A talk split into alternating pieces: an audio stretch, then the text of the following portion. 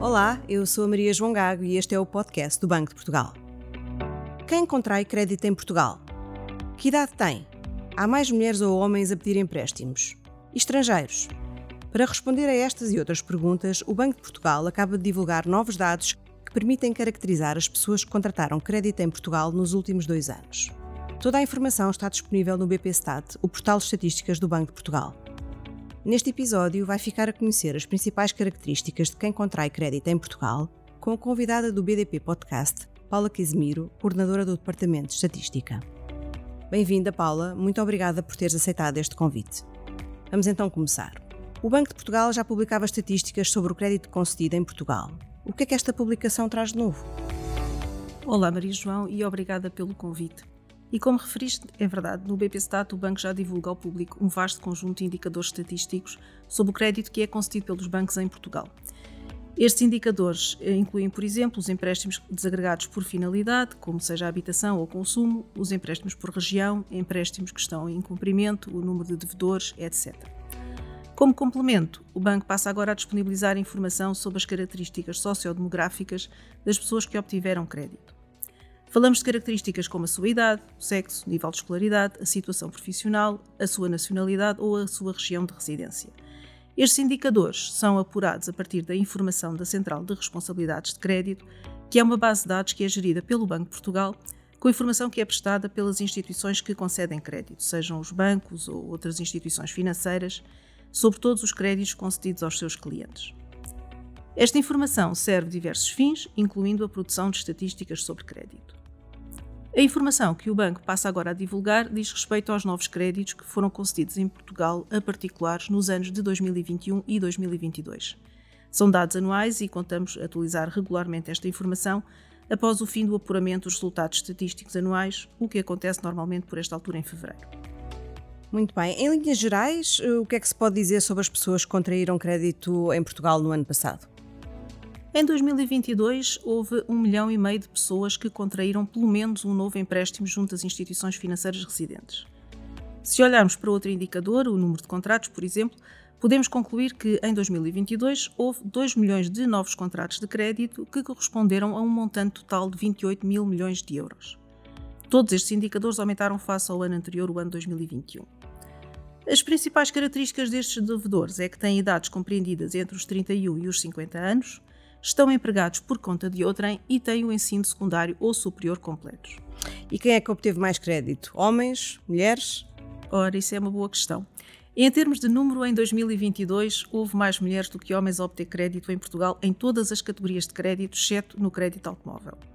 Contudo, se olharmos agora para os montantes contratados, vê-se que o peso do sexo masculino foi superior em todas as categorias de crédito, exceto no crédito à habitação. Isto significa que, com exceção do crédito à habitação, o valor médio dos créditos contratados por homens foi superior ao valor médio dos créditos contratados por mulheres. Nos últimos meses tem-se falado muito sobre crédito à habitação, por causa da subida das taxas de juros e o impacto que isso tem nas famílias. Quem é que teve acesso a um novo crédito à habitação no ano passado? Eu devo começar aqui por clarificar que a definição de crédito à habitação é, é, vasta, é lata e inclui, para além do crédito para a aquisição daquilo que se chama normalmente de habitação própria e permanente, o crédito para aquisição de habitações secundárias, o crédito para construção ou realização de obras, sejam numa, numa habitação própria permanente secundária ou até para arrendamento, e ainda o crédito para aquisição de terrenos para construção de habitação. Feita esta clarificação, em 2022, houve 169 mil pessoas que contraíram um novo crédito à habitação, mais 2 mil do que em 2021. Estas pessoas residiam sobretudo na região norte e na área metropolitana de Lisboa, com um peso de 33% cada uma. Ou seja, duas em cada três pessoas que obtiveram crédito à habitação residiam nestas regiões. Além disso, verificamos também que a maioria se encontrava empregada por conta de outra e tinha um nível de escolaridade superior. E os jovens? Diz-se muito que há dificuldade de, de acesso dos jovens ao crédito. O crédito à habitação está ou não acessível aos jovens portugueses? Em 2022, quase 20% do crédito à habitação foi concedido a pessoas que tinham até 30 anos de idade. E se incluirmos também o escalão etário superior, conseguimos observar que 61% do crédito à habitação foi concedido de facto a pessoas que tinham até 40 anos de idade. Este valor acaba por ser superior ao que se observa nos outros tipos de crédito, nos quais o peso do crédito concedido a pessoas até aos 40 anos variou entre 37%, no caso do crédito pessoal e dos cartões de crédito, e 47% no caso do crédito automóvel. Isto porque no crédito automóvel ou no crédito pessoal há uma outra faixa etária que é igualmente importante e que é dos indivíduos que têm entre os 40 e os 50 anos de idade. E relativamente aos mais velhos, os reformados também contraíram crédito à habitação? Sim, embora apenas 1% do crédito à habitação tenha sido concedido a pessoas reformadas.